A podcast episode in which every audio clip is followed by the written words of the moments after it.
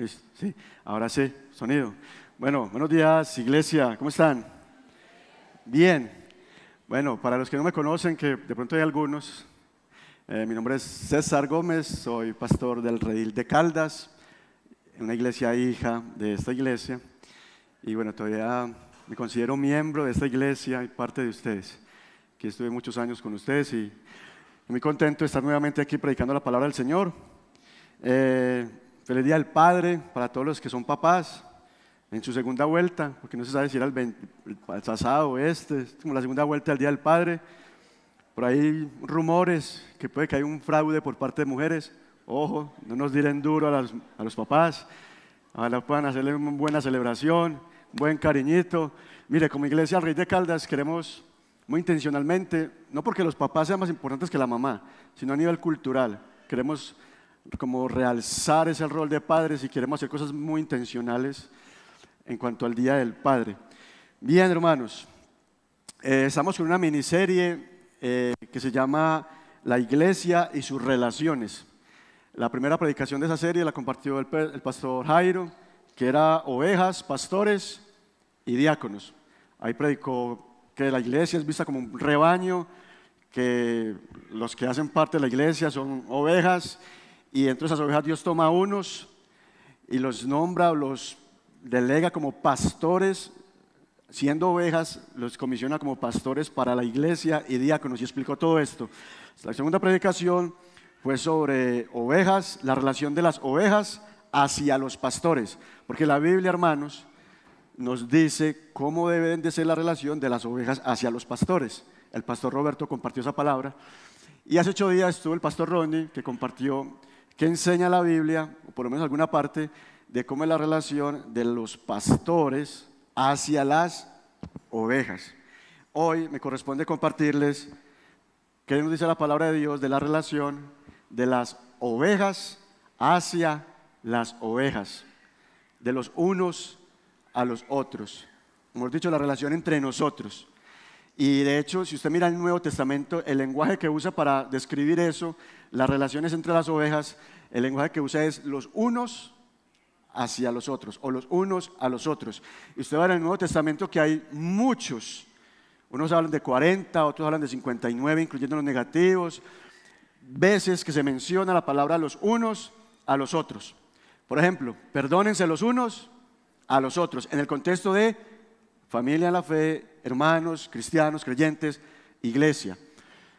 Aconsejense unos a los otros, instruyanse unos a los otros, soportense los unos a los otros. Y eso de entrada ya nos dice que entre nosotros deberían haber relaciones muy estrechas, muy profundas y muy significativas. ¿Por qué? Porque yo no te, no te voy a soportar a ti algo si no te conozco. solamente te veo el domingo, hola y chao y ya. O sea, para que nos soportemos tenemos que conocernos nuestros defectos. De modo que cuando usted comparta tanto conmigo, va a conocer mis debilidades, imperfecciones y la va a tocar soportarme. Porque son muchas. Igual de aquí hacia allá, cuando usted conoce mucho a su hermano, va a conocer sus defectos, su mal carácter, sus pecados y va a cumplir ese mandamiento de soportarlo. Así que hay muchos unos a otros y le invito a que cuando lea su Biblia y cuando encuentre uno cada vez un uno a otro, resáltelo con color. Y en oración y en dependencia del Señor, dedíquese a vivir eso. Porque esa es la manera en que somos y vivimos la iglesia y las relaciones entre nosotros. Aquí todos deberíamos estar en ese escenario de estar siendo aconsejados por hermanos y estar aconsejando a otros hermanos. Estar siendo instruido por algún creyente y estar instruyendo a otros creyentes. Estar en relaciones profundas donde, donde tienen que soportarte a ti y tú soportar a otros. Todos deberíamos de estar en ese escenario. Yo como oveja también que soy, vivo ese escenario. Tengo hermanos en la fe, no necesariamente otros pastores, que también me aconsejan, me instruyen y me soportan y demás. Así que esa es la invitación. Hoy específicamente vamos a mirar un pasaje que habla muy puntualmente de cómo deben ser las relaciones entre nosotros, ¿cierto? No vamos a, a, tocar todos los 40 o más unos a otros, solamente un pasaje que de hecho es un pasaje largo, para mí fue un desafío preparar una predicación sobre ese mensaje porque normalmente es cortico los textos que escojo para predicar. Este es muy largo. El capítulo 4 de Efesios, versículos 17 hasta el capítulo 5, verso 20. Ah, son como 30 y algo de versículos, son muchos versículos. Entonces, eso es lo que vamos a compartir. ¿Y por qué ese texto de Efesios? Porque Efesios, capítulos 1, 2 y 3, cuando si usted lo mira y lo estudia, va a hablar de cómo es nuestra nueva identidad en Cristo, lo que Dios ha hecho en nuestras vidas o en los que estamos en Cristo. ¿Cuál es nuestra nueva identidad? ¿Qué es lo que nos ha pasado a nosotros, a los que estamos en Jesucristo? Usted va a leer cosas como eh, que en Cristo hemos recibido toda bendición espiritual en los lugares celestiales y habla de perdón, predestinación, redención, parte de la familia de Dios, muchas cosas de lo que somos ahora y tenemos en nuestra posición en Jesucristo. Pero ya los capítulos 4, 5 y 6, como es costumbre en el apóstol Pablo, lo que él hace es cómo vivir esa doctrina de lo que somos en Cristo. Y lo que va a explicar el capítulo 4, 5 y 6 es cómo vivir eso, pero en las relaciones. Y el texto que vamos a hablar hoy habla de las relaciones en la iglesia local o en la iglesia. Ya capítulo 5, verso 21 en adelante se enfoca en las relaciones de familia, papás, entre esposos, entre padres e hijos, hijos a padres. Hoy vamos a mirar esta parte de eh, las relaciones en la iglesia. Entonces les invito a que abran sus Biblias y se pongan en pie para que la leamos. Efesios capítulo 4, los versos 17 hasta el capítulo 5, verso 20.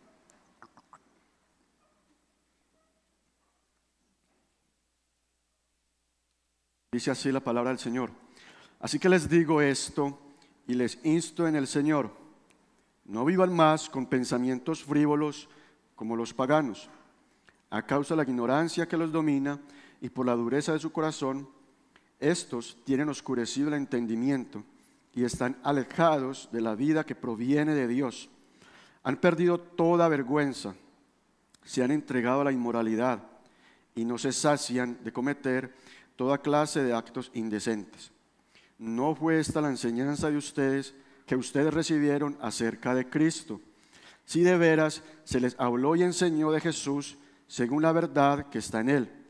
Con respecto a la vida que antes llevaban, se les enseñó que debían quitarse el ropaje de la vieja naturaleza, la cual está corrompida por los deseos engañosos, ser renovados en la actitud de su mente y ponerse el ropaje de la nueva naturaleza, creada imagen de Dios en, verdad, en verdadera justicia y santidad.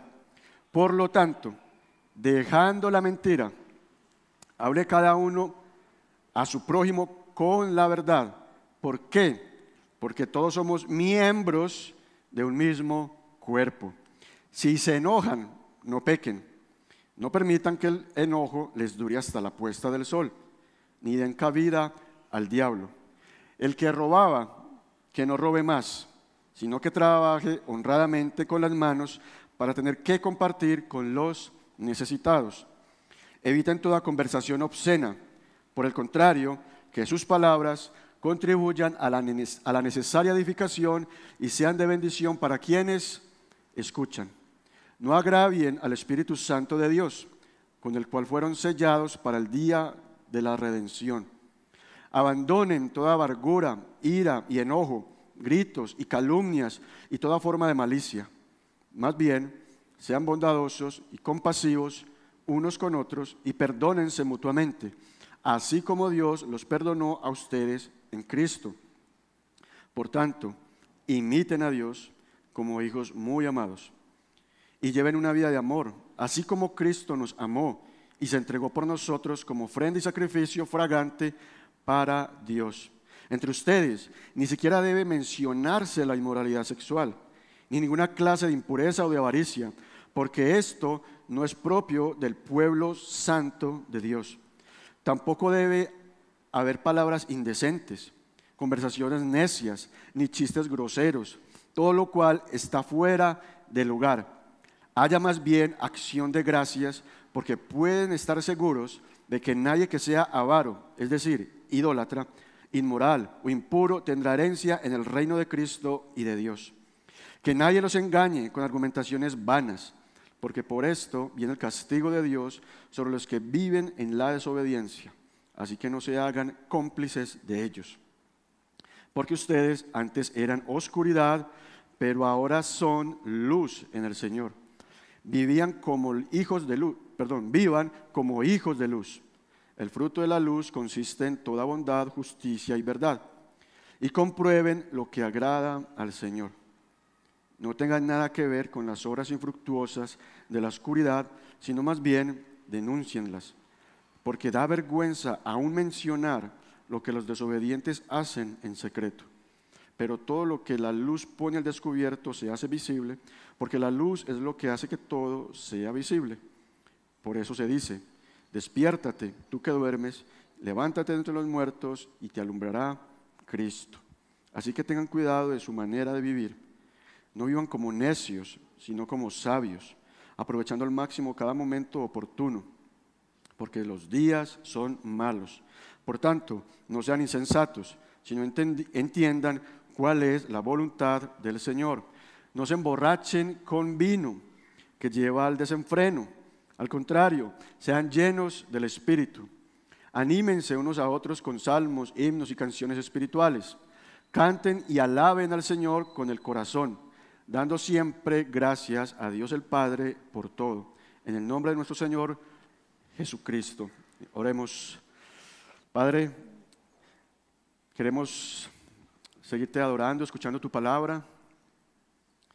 Y queremos adorarte poniéndola en práctica, Señor, también. Te pedimos, Dios, que en esta mañana nos hables a través de la predicación de tu palabra, Señor. Y que hoy podamos ser confrontados, podemos ser redarguidos en las maneras en que nos estamos relacionando entre nosotros como familia de la fe, hermanos en Cristo, que no corresponde a tu palabra, a tu voluntad. Y también que podamos aprender la manera en que tú quieres que nos relacionemos. Ayúdanos, Señor. Háblanos mientras que escuchamos tu palabra y que este tiempo sea de gran edificación para tu iglesia. Y a partir de esta predicación, tú la uses para que las relaciones entre nosotros cambie y sea diferente, más acorde a lo que tú eres y quieres para nosotros. En Cristo Jesús, amén y amén. Tú me asiento, hermano. Largo el pasaje, ¿cierto? Muy largo. Espero que la predicación no sea tan larga como el pasaje.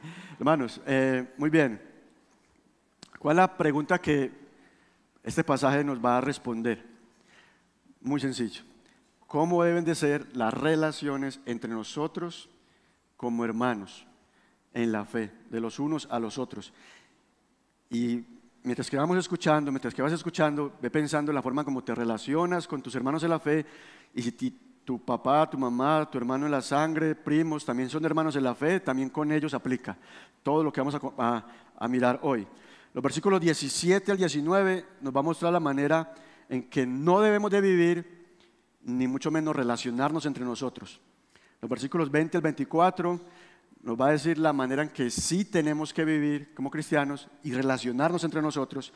Y los versículos 25 hasta el capítulo 5, verso 20, nos va a mostrar de una manera muy práctica cómo aplicar lo que él enseñó de lo que debemos de hacer en nuestras relaciones. Entonces, rápidamente vamos a mirar los dos primeros puntos, rápido, porque queremos concentrarnos del versículo 25 en adelante, que es la manera práctica de cómo relacionarnos entre nosotros. Mira el versículo 17 al 19, sobre la manera en que no debemos de vivir ni relacionarnos. Versículo 17. Así que les digo esto y les insisto en el Señor, no vivan más con pensamientos frívolos como los paganos, a causa de la ignorancia que los domina y por la dureza de su corazón estos, los paganos, tienen oscurecido el entendimiento y están alejados de la vida que proviene de Dios. Han perdido toda vergüenza y se han entregado a la inmoralidad y no se sacian de cometer toda clase de actos indecentes. Este texto nos está diciendo que la manera en que no debemos de vivir, y básicamente nos está diciendo no vivan como los paganos. Y los paganos son aquellos, la Biblia lo describe como los que no son parte del pueblo de Dios, los que no son parte de la iglesia, los que no adoran al Dios creador, al Dios único y verdadero. Lo que está diciendo, no vivan como ellos viven, ni como ellos se relacionan entre ellos. La manera de ustedes como cristianos vivir tiene que ser diferente. Y la manera en que ustedes se relacionen tiene que ser diferente. Porque los paganos eh, tienen una manera de pensar vana, dice el texto. Están dominados por la ignorancia y la dureza de corazón. Tienen oscurecido el entendimiento y están lejos de la vida que proviene de Dios. Han perdido toda sensibilidad en cuanto al pecado y se han entregado al pecado. Hermano, no debemos de vivir como ellos viven y como nosotros éramos antes de estar en Cristo, como las personas que no son parte del pueblo de Dios. Si algo caracteriza en las relaciones a los que no conocen a Dios, no son hijos de Dios, no hacen parte del pueblo de Dios, ¿saben qué es? Las relaciones de ellos están caracterizadas por el egoísmo, orgullo, vanidad y satisfacción propia, autosatisfacción. Y usted ve, mira, mire cómo se relacionan los que no son parte del pueblo de Dios, en su gran mayoría, usando el uno al otro. No le importa al otro, sino cómo se beneficia del otro dando, pero esperando recibir. Y cuando no recibe algo recíproco, deja de dar. Y se aísla. Y es muy común ver usted en el mundo, en los que no son pueblo de Dios, que se dejan de hablar, que son enemigos, que se atacan, se critican, se juzgan, se menosprecian, se hacen daño con las palabras. Es muy, muy común ver eso, relaciones rotas, divididas, que hablan por detrás entre las personas y afuera. Y el texto nos está diciendo, entre ustedes no vivan así, no debe de ser así, entre los hermanos en la fe. en segundo lugar nos va a decir cómo sí debemos de vivir. Mira el versículo 20 al 24. No fue esta la enseñanza que ustedes recibieron de Cristo. No iban así, hermanos, como ellos, porque así no fue que ustedes aprendieron. Así no fue que ustedes aprendieron de quién es Jesús y cómo es Jesús y quiénes son ustedes en Jesús. Capítulo 1, 2 y 3 de Efesios. Si de veras se les habló y enseñó de Jesús según la verdad que está en él, con respecto a la vida que antes llevaban, se les enseñó, miren lo que se les enseñó, que debían quitarse el ropaje de la vieja naturaleza, la cual está corrompida por los deseos engañosos, ser renovados en la actitud de la mente y ponerse el ropaje de la nueva naturaleza, creada a imagen de Dios, en, verdad, en verdadera justicia y santidad. Capítulo 5, el verso 8 nos va a decir al 15, porque ustedes, creyentes, Pablo está hablando de los creyentes de, Éfeso, ustedes cristianos, antes no estaban en oscuridad, antes eran oscuridad, pero ahora son luz en el Señor. Vivan Mire cómo nos dice la manera que debemos de vivir, como hijos de luz. el fruto de la luz consiste en toda bondad, justicia y verdad. Y comprueben lo que agrada al Señor. No tengan nada que ver con las obras infructuosas de la oscuridad, sino más bien denúncienlas, porque da vergüenza aún mencionar lo que los desobedientes hacen en secreto. Estos pasajes nos muestran por lo menos dos cosas. Uno, que la manera de vivir y de relacionarnos debe de ser de acuerdo a lo que hemos aprendido de Jesucristo, de quién es Él, cómo es Él y lo que nos enseña la palabra. Y lo segundo, la manera de que hemos de relacionarnos es de acuerdo a nuestra nueva naturaleza. Porque si estamos en Cristo, ¿somos qué?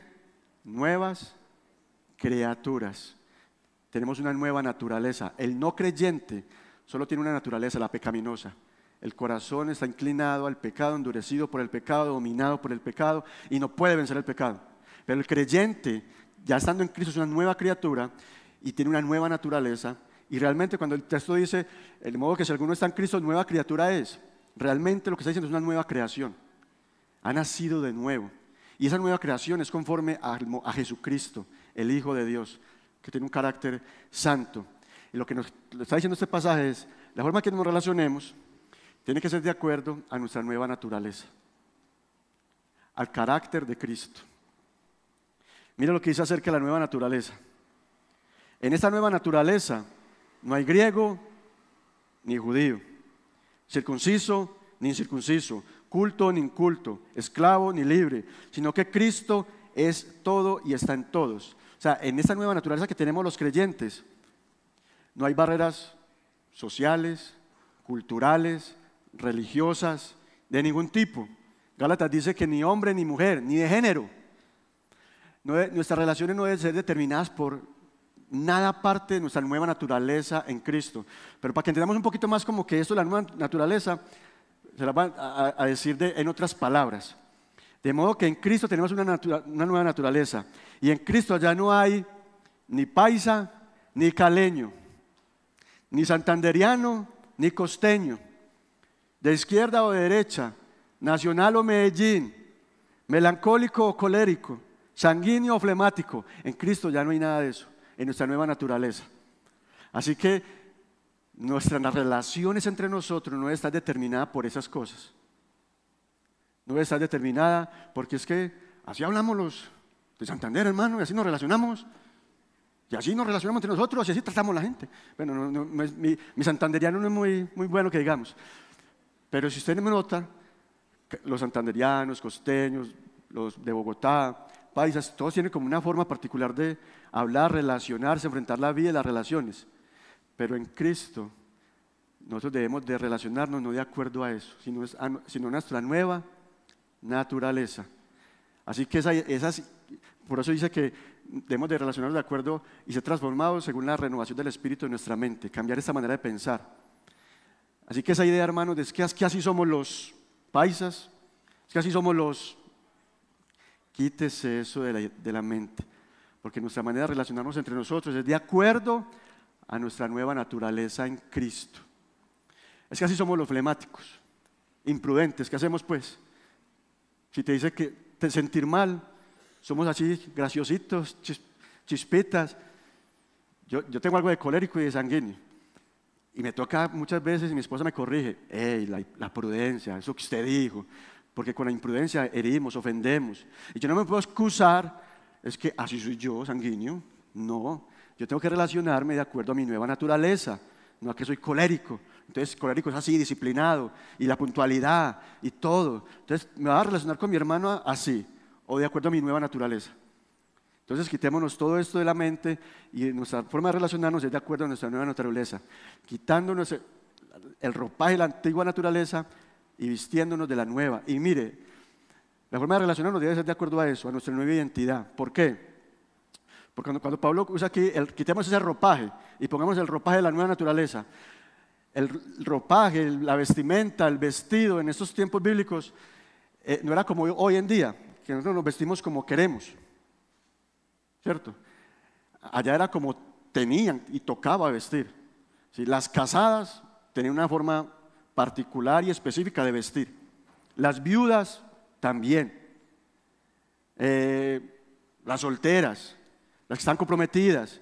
De modo que cuando se veía una persona solamente viendo su forma de vestir, usted ya sabía, ah, está casada, con solo viendo su forma de vestir, soltera viuda, prostituta.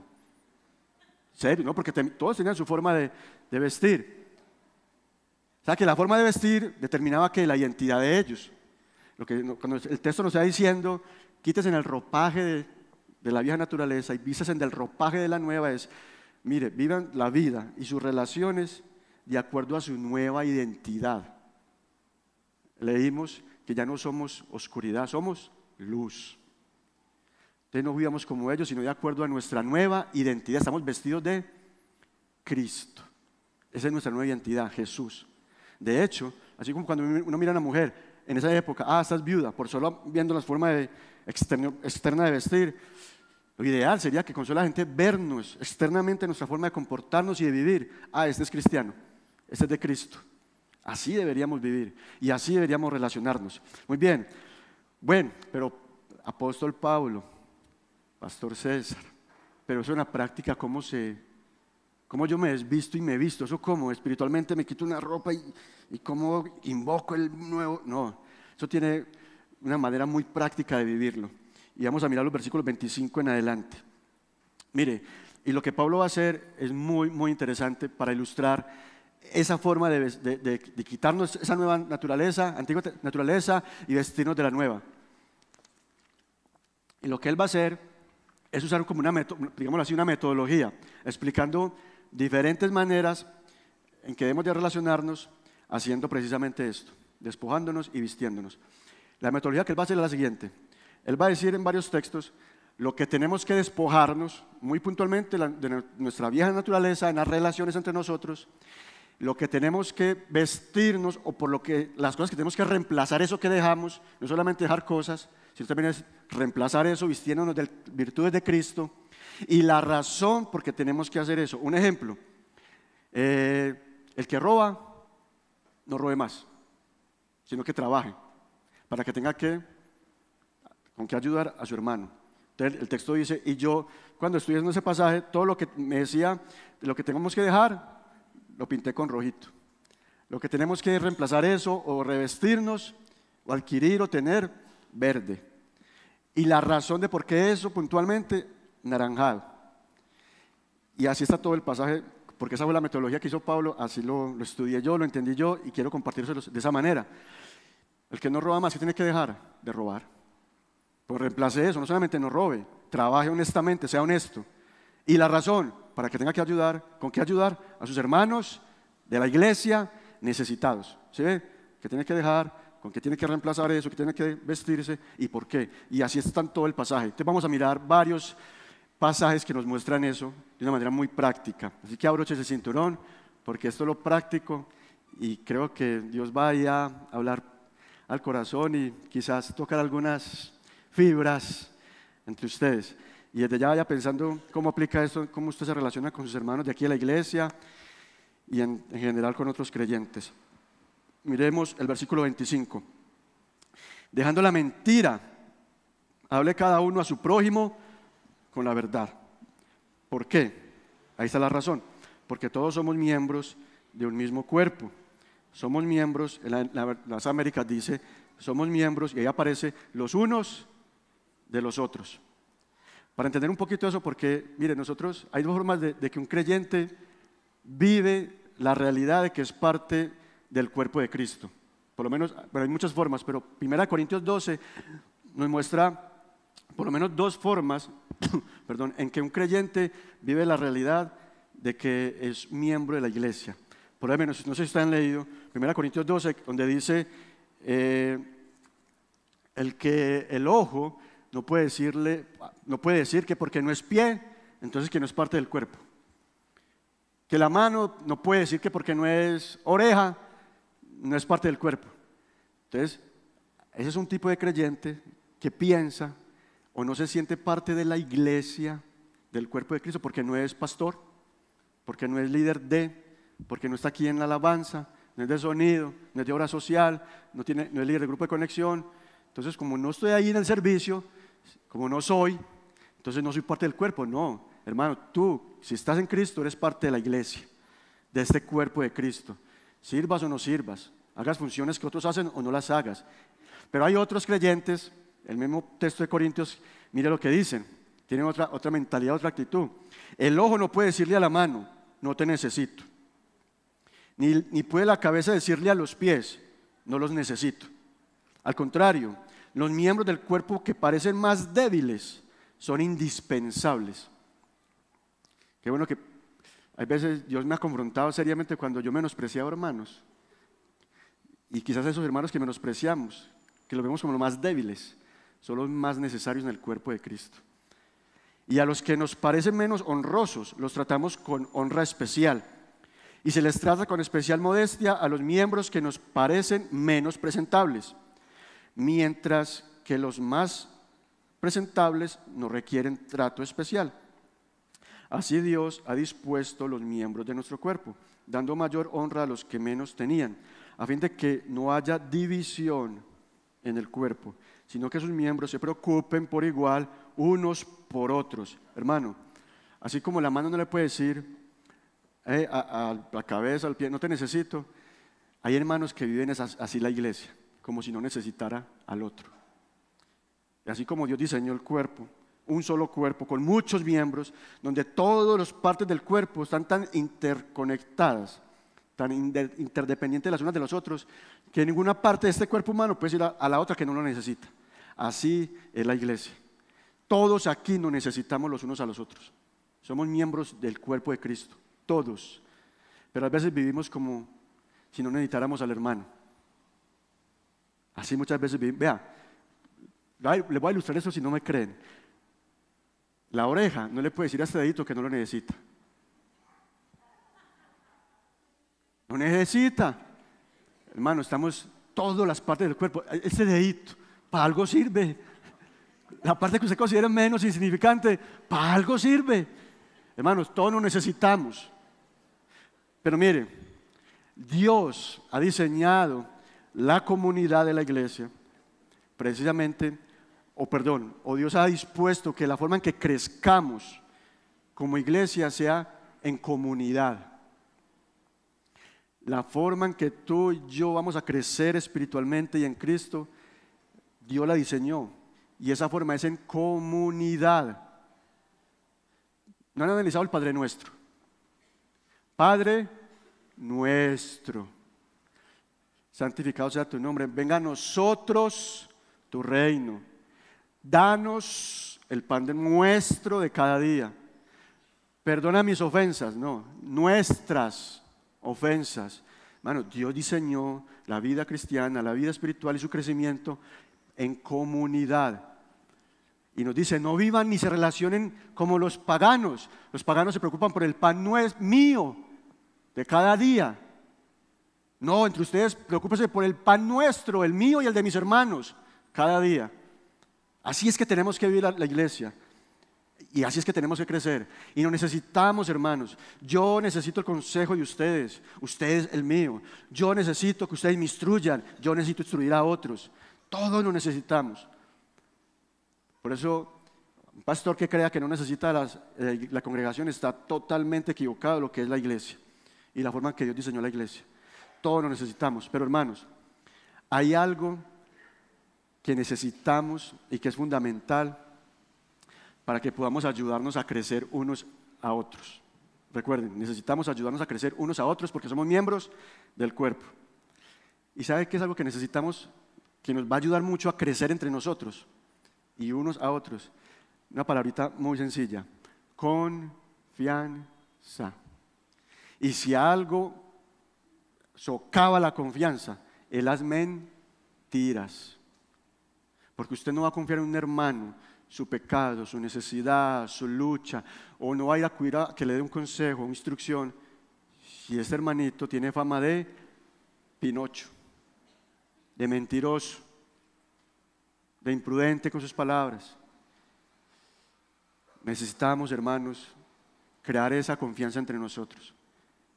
Mire, cuando nosotros decimos mentiras, ¿a quién estamos representando? Juan 8, 44. hablando de Satanás.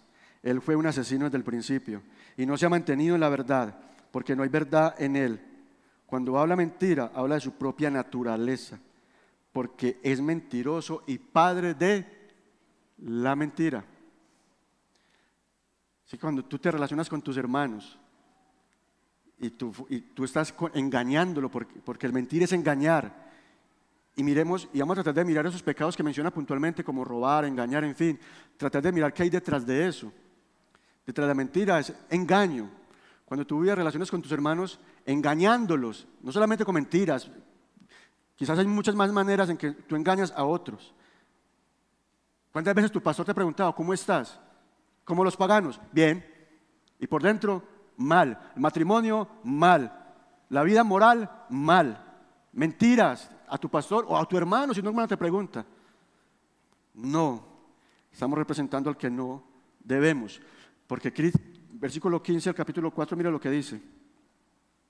Más bien, el mismo Efesios capítulo 4, al vivir la verdad con amor, crecerán hasta ser en todo como aquel que es la cabeza, es decir, Cristo.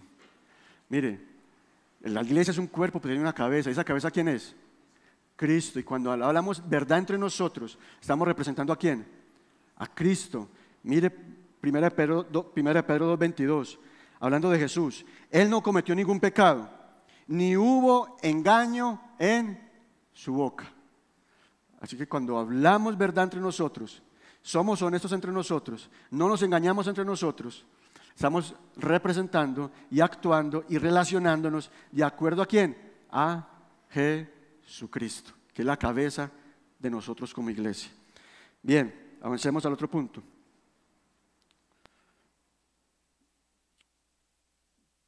Versículo 26 y 27.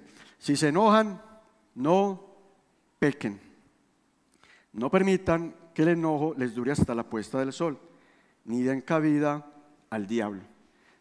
Este pasaje, el otro era más claro. Después de la mentira, no, mientan, digan la verdad. Aquí que nos está invitando el apóstol a que tenemos que despojarnos del enojo. ¿Mm? Mire que nos dice, quítale en el ojo, el, enojo, no se enojen. No, lo que está diciendo es, si se enojan, hermanos, ya eso de entrada nos dice algo. Las relaciones entre nosotros, porque todo está marcado en la iglesia, en el marco de las relaciones de iglesia. Si se enojan, eso abre la puerta, la posibilidad de que algún hermanito te haga enojar. ¿O no les ha pasado? ¿No les ha pasado que hay hermanos que te han hecho enojar? Porque aquí más de uno a mí me ha hecho enojar. No lo voy a señalar. Hermanos, vivimos en las relaciones entre nosotros.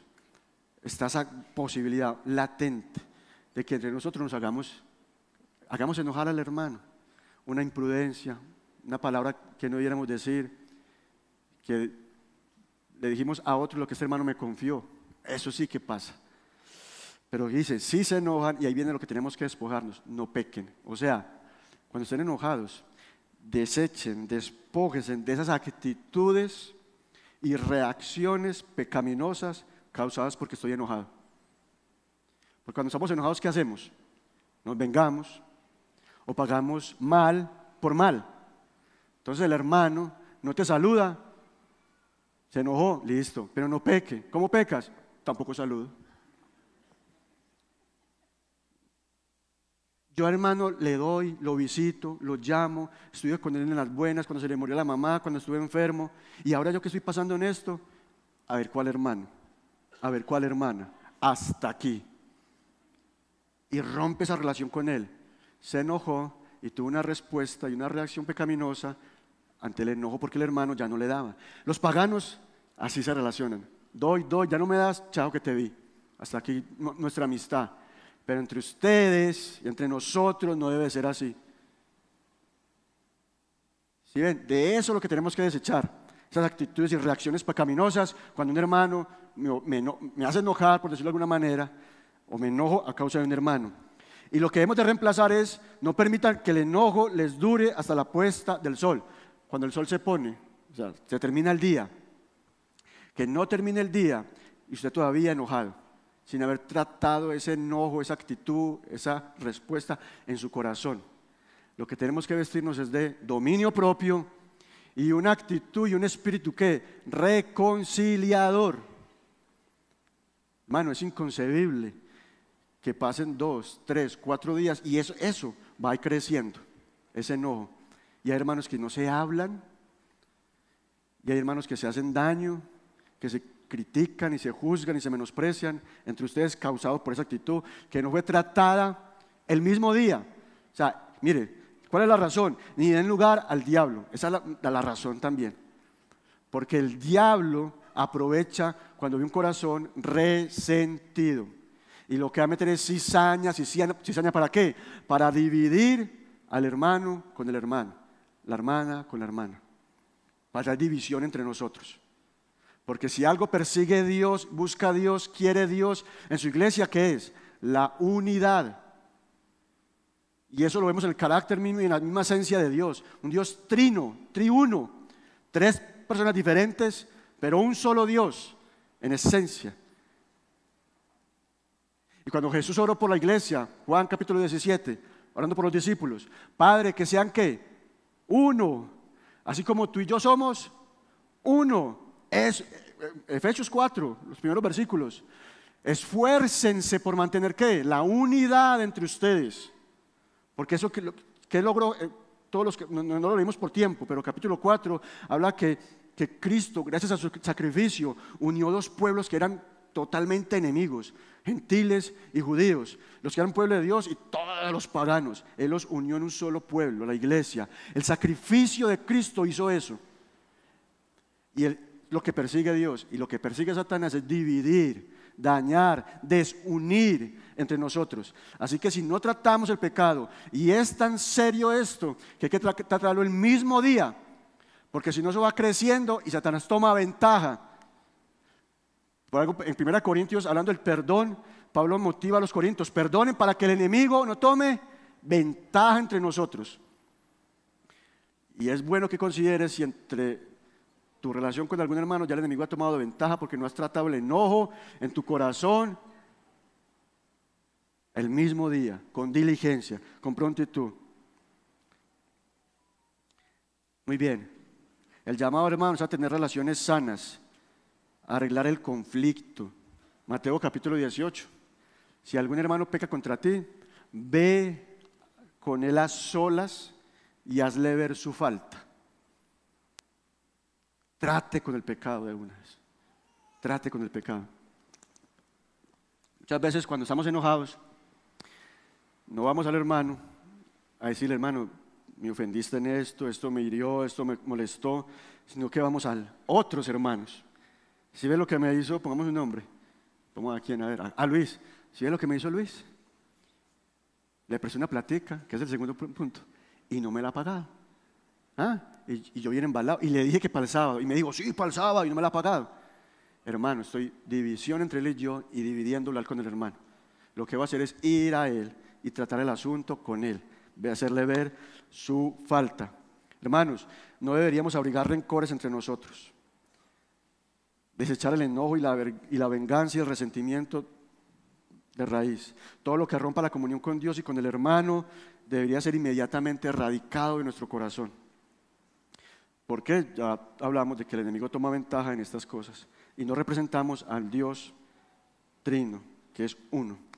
Versículo 28, el que robaba, no robe más, sino más bien que trabaje honradamente, haciendo con sus manos lo que es bueno. Y aquí dice la razón, a fin de que tenga que compartir con el que tiene necesidad. Tú podrías pensar, yo no le robo a nadie,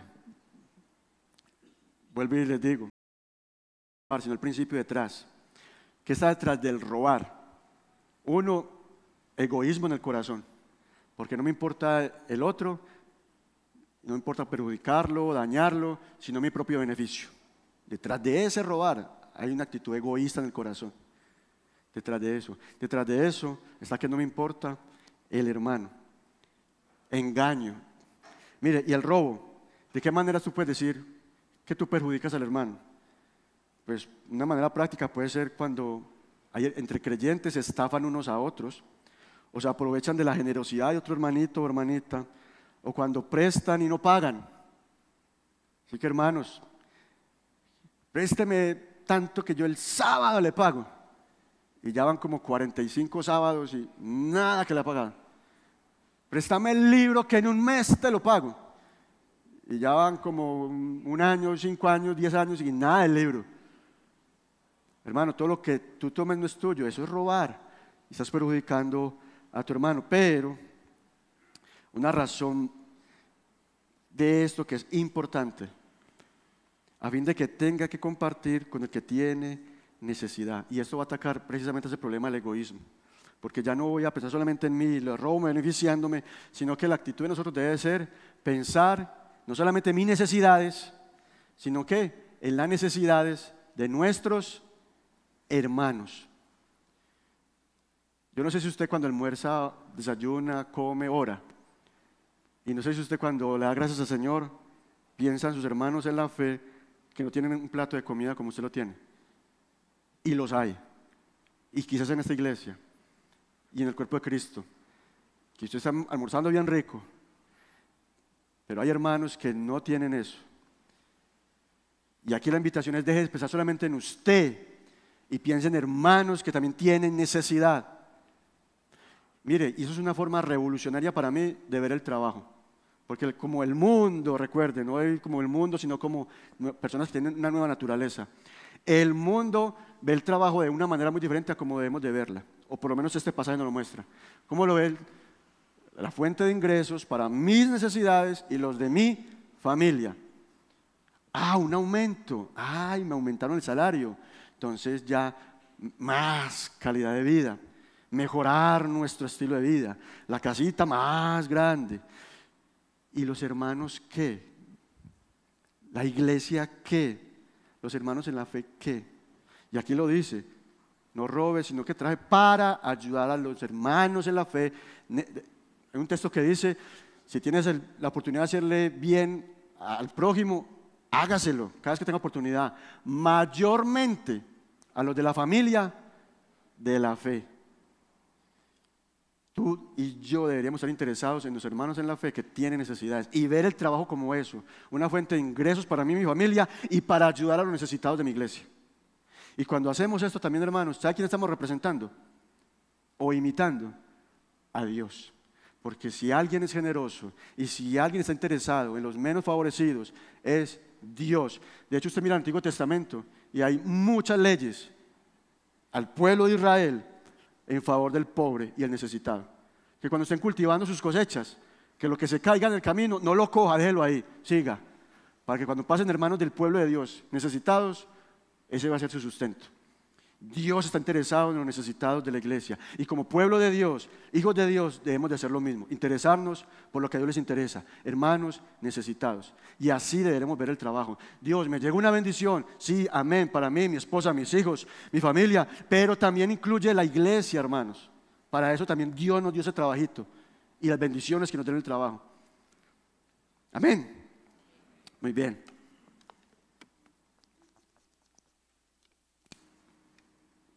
De esa manera estamos imitando a un Dios misericordioso y generoso. Versículo 29 al 30. Eviten toda conversación obscena.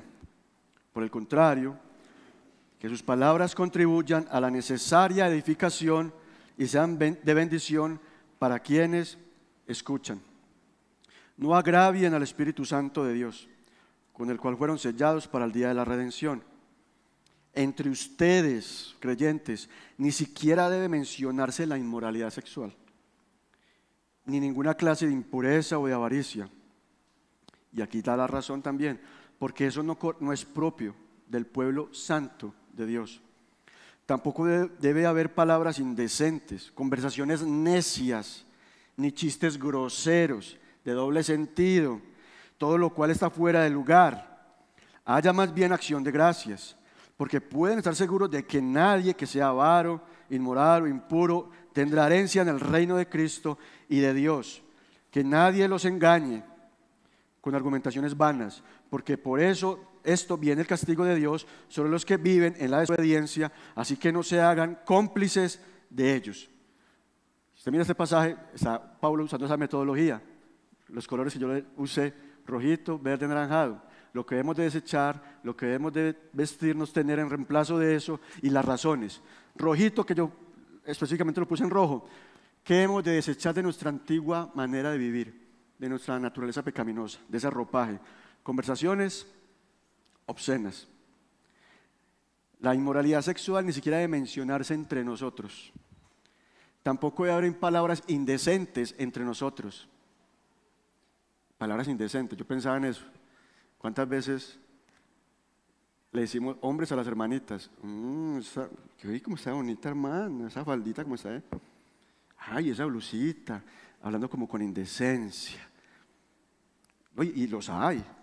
Conversaciones necias, ni chistes groseros, todo eso debemos de desecharlo en nuestras conversaciones y manera de hablar.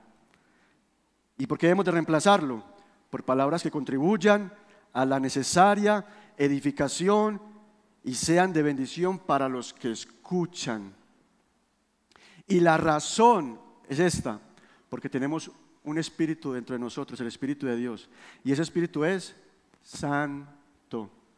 ¿Y porque eso no es propio del pueblo que?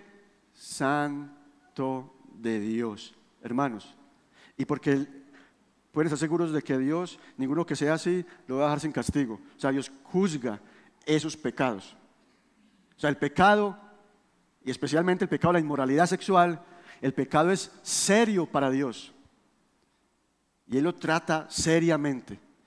Así que hermanos, cuando nosotros, entre cristianos, entre los jóvenes, que hablan y hablan y se ríen, jajaja, y el chiste de doble sentido, las palabras necias, indecentes, ¿saben quién están entristeciendo? Al Espíritu Santo que está dentro de ti, porque eso no es santo, eso es pecado y porque eso no corresponde al pueblo santo de Dios. Israel era el pueblo de Dios en el Antiguo Testamento y una de sus misión, de su misión era mostrarle a las naciones cómo era Dios, un Dios justo, bueno, santo, diferente a todos esos dioses paganos.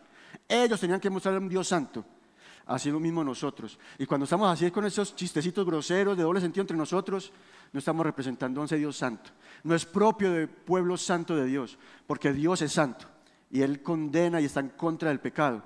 Mire, algo que creo que fue mi esposa la que leyó en un libro, que muchas veces nos, reímos de chistes, cuando hablan chistes groseros, de doble sentido, y yo, por mi, yo soy canzoncito, jocosito, y estoy trabajando en eso, moderando eso, porque puedo caer, en, o, muchas veces lo hago en pecados, y yo imitando, no lo voy a hacer aquí obviamente, pero que estoy que lo hago, imitando a los, a los gay, a los homosexuales, en su forma, en sus expresiones, en su, eh, su como manera manerada de hablar. Y yo molestaba así también, hermanos, riéndonos de eso.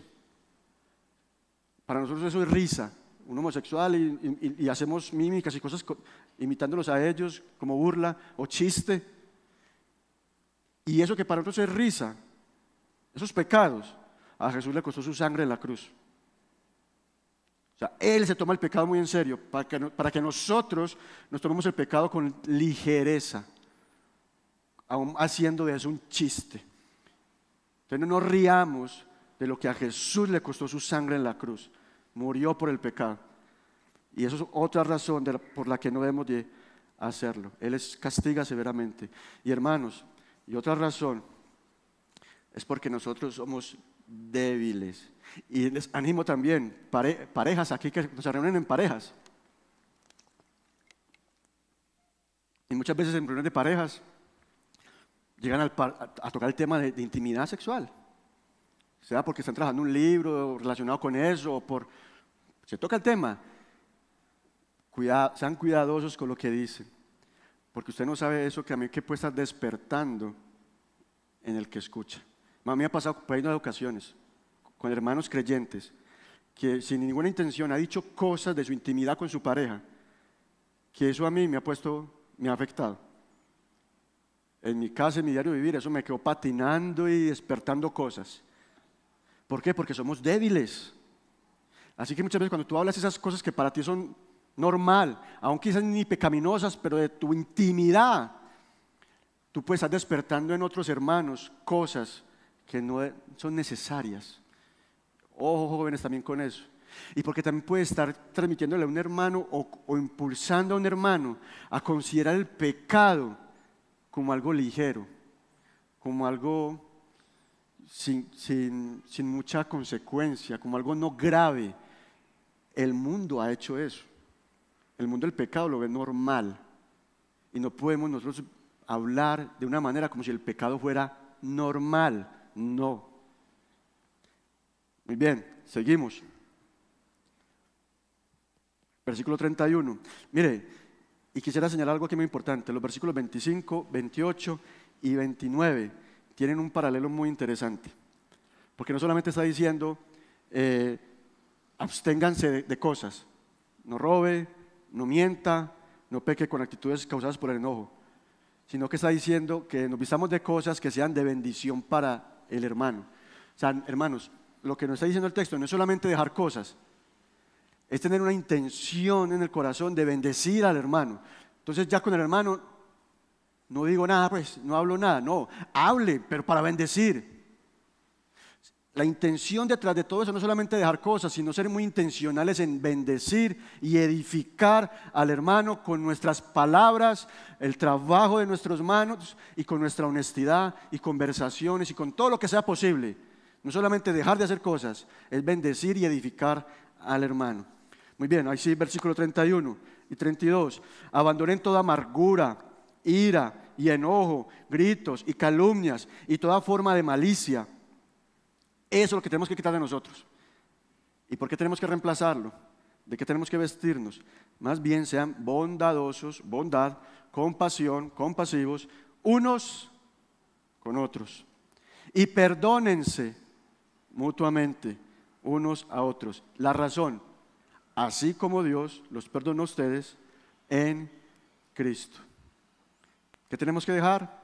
La amargura. ¿Qué es la amargura? Un espíritu agrio. El resentimiento que se niega a reconciliarse con el hermano.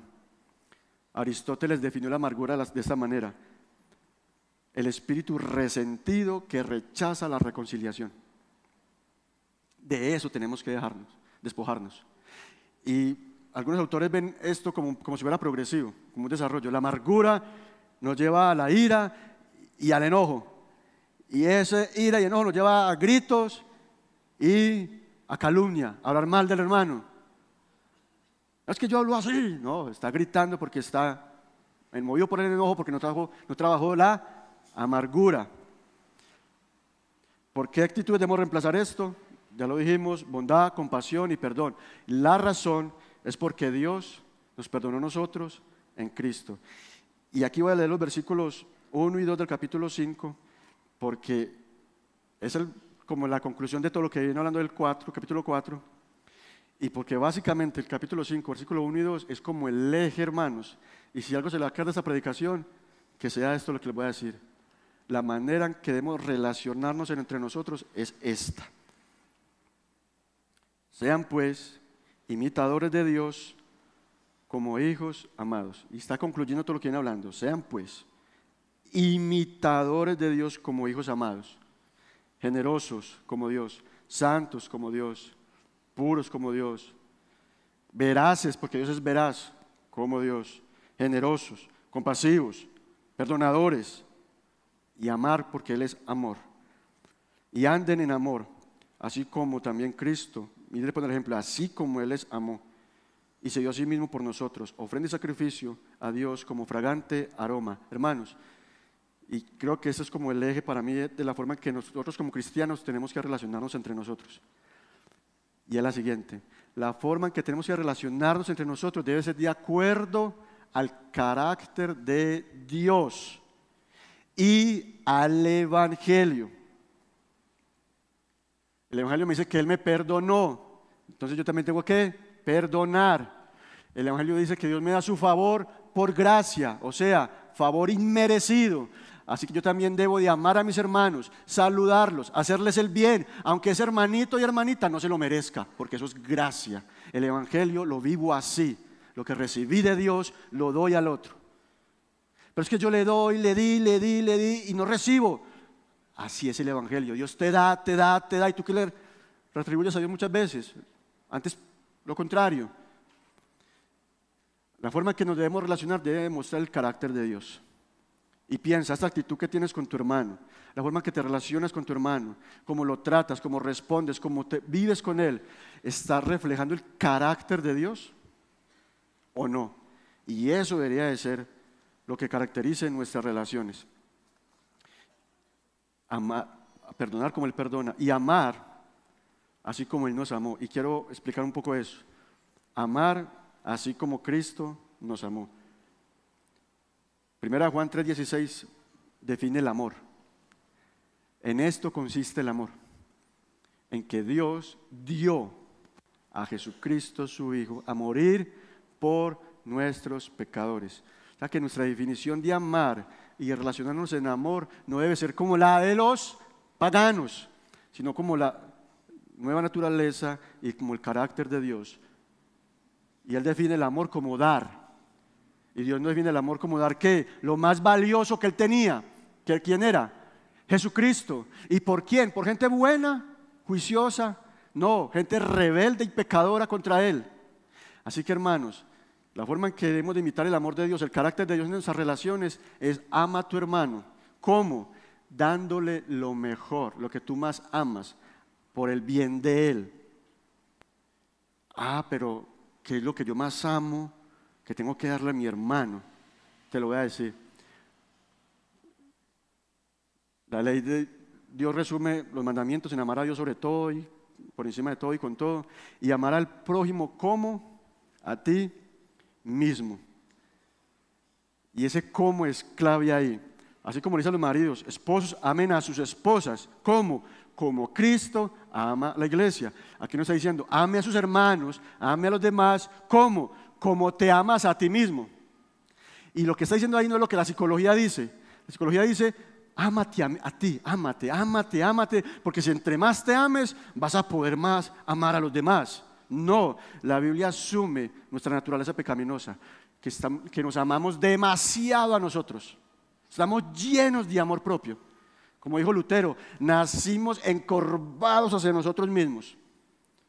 Estamos, aún los que tienen esa autoestima baja, pobrecito de mí, nadie me ama, nadie me quiere, nadie me mima, nadie me llama.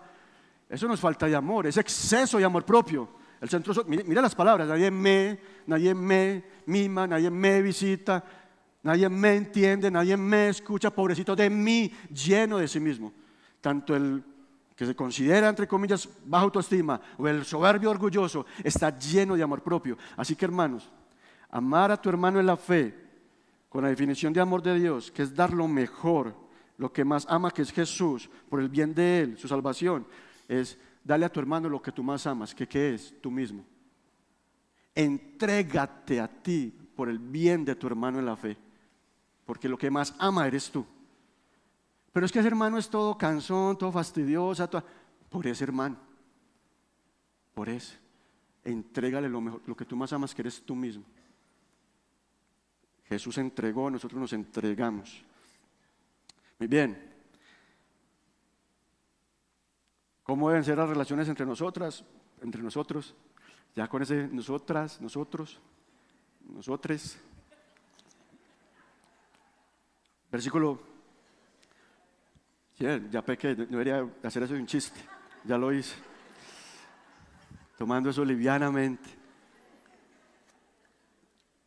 versículo 15 del capítulo 5. Es que es difícil, hermano, pero mira que tenemos que aplicar eso, porque tenemos que aplicar eso. Tiene una tarea difícil ahí. Hermanos, por tanto, tengan cuidado cómo andan, no como insensatos, sino como sabios. Mire, no como insensatos. Mire que le está demarcando la manera en que tenemos que vivir. No como el mundo, no como la gente necia, sino como lo que somos, como sabios, aprovechando bien el tiempo porque los días son malos. Así pues, no sean necios y no entiendan cuál es la voluntad del Señor. Versículo 18. No se embriaguen con vino, lo cual, en lo cual hay disolución, sino sean llenos del Espíritu Santo. Hermanos, nosotros no vamos a poder vivir de esta manera, ni crecer en las virtudes de Cristo y relacionarnos como Cristo, si no estamos siendo llenos todos los días del Espíritu Santo de Dios. En nuestras fuerzas no es posible. Porque en nuestro corazón hay orgullo, soberbia, egoísmo, vanidad, inclinación al pecado, al libertinaje, a la autosatisfacción, a la autogratificación. Necesitamos la llenura del Espíritu Santo.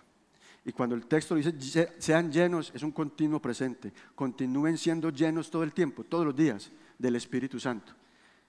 Y la manera en que Él nos llena es con su fruto, Gálatas y su fruto es paz, amor, todo eso. ¿Y saben qué es su fruto? Esas nueve características no son frutos, es un solo fruto con nueve características, porque ese no es una sola cosa. ¿Y sabe qué es esa sola cosa? Ese solo fruto. Ese fruto del Espíritu Santo es el carácter de Jesucristo.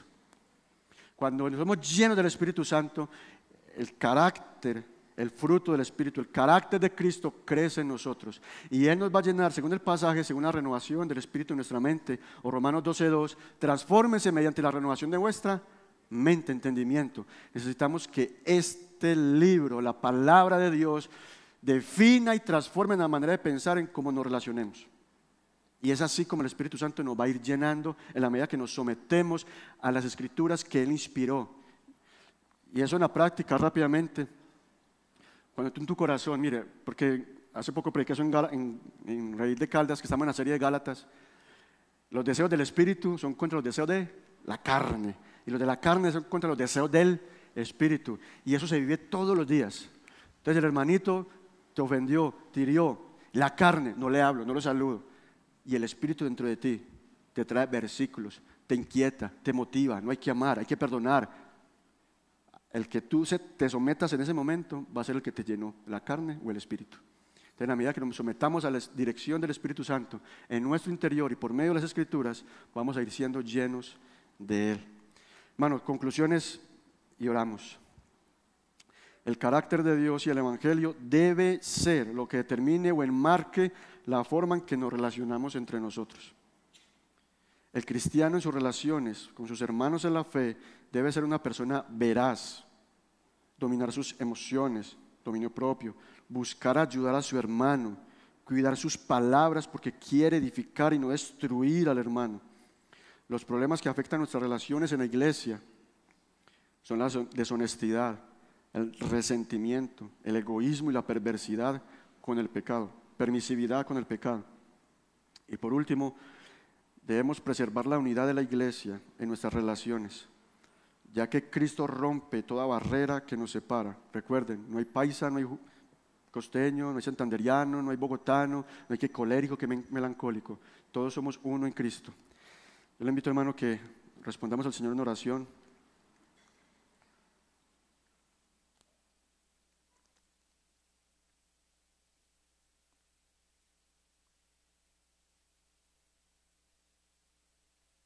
Padre, gracias por tu palabra que nos has traído esta mañana, esta tarde. Y perdónanos, Señor, por todas las veces que me relaciono con mi hermano, o peor aún, que no me relaciono con mi hermano, así como lo hacen los paganos, como se relacionan ellos, como tratan a la gente ellos, como usan ellos a la gente solamente piensan beneficiarse de los demás y no en aportarle y entregarse al otro. Y muchas veces nos relacionamos igual entre nosotros.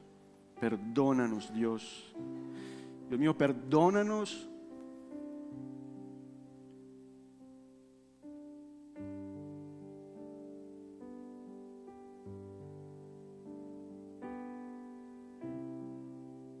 Por todas las veces que entre nosotros nos relacionamos de una manera que no te refleja a ti, tu carácter, tu santidad, tu generosidad, que eres un Dios veraz, que eres un Dios fiel que cumple sus promesas. Un Dios que se interesa por el bien del otro y ese otro muchas veces es un rebelde. Como dice en Lucas capítulo 6, sean compasivos así como Dios es compasivo, que hace salir su sol sobre malos y buenos que es compasivo con ingratos y perversos. Así es Dios y así debemos reflejar a Dios, ser compasivos y bondadosos entre nosotros. Perdónanos, Señor, porque muchas veces ni siquiera oramos por la iglesia, ni siquiera oramos por hermanos. Perdónanos porque muchas veces ni nos preocupamos si hay hermanos en necesidad, si tienen que comer, qué vestir como dice el apóstol Juan, amamos de palabras, no en hechos y verdad. Porque no nos importa si nuestras palabras dañan o no dañan. Y si dañan, decimos, es problema de Él. Perdónanos Dios, porque en las relaciones entre nosotros muchas veces no te representamos ni te reflejamos tu carácter.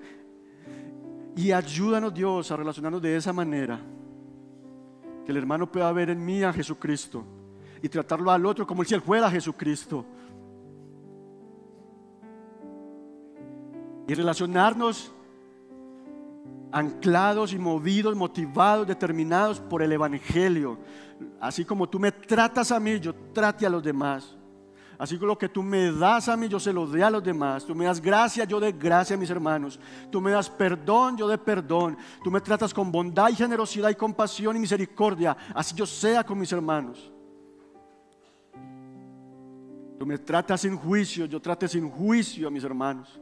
Tú me tienes paciencia en mis debilidades, pecados y errores. Así mismo yo tenga paciencia con mis hermanos en sus pecados, errores, debilidades. Porque eso es el Evangelio, vivir el Evangelio. Ayúdanos Dios. Y Padre, ayúdanos hoy a tomar acciones. Si hay que pedir perdón, pidamos perdón. Si tenemos que reconciliarnos con algún hermano en la fe, lo hagamos. Si hemos engañado al hermano de alguna manera, no diciéndole la verdad o ocultándole la verdad, podamos ir y decirle la verdad y así representarte a ti. Ayúdanos a vivir en esta iglesia y en tu iglesia universalmente de esta manera como tú lo has definido entre nosotros. En el nombre de Jesús, gracias. Amén y amén. Gracias por estar con nosotros. Valoramos que tomaras estos minutos para conectarte. Si este mensaje ha impactado tu vida y quieres hablar con alguien al respecto o pedir oración, escríbenos. Será un gusto servirte. No olvides, suscríbete a nuestro canal de YouTube para recibir notificaciones de más mensajes como este. Hasta pronto.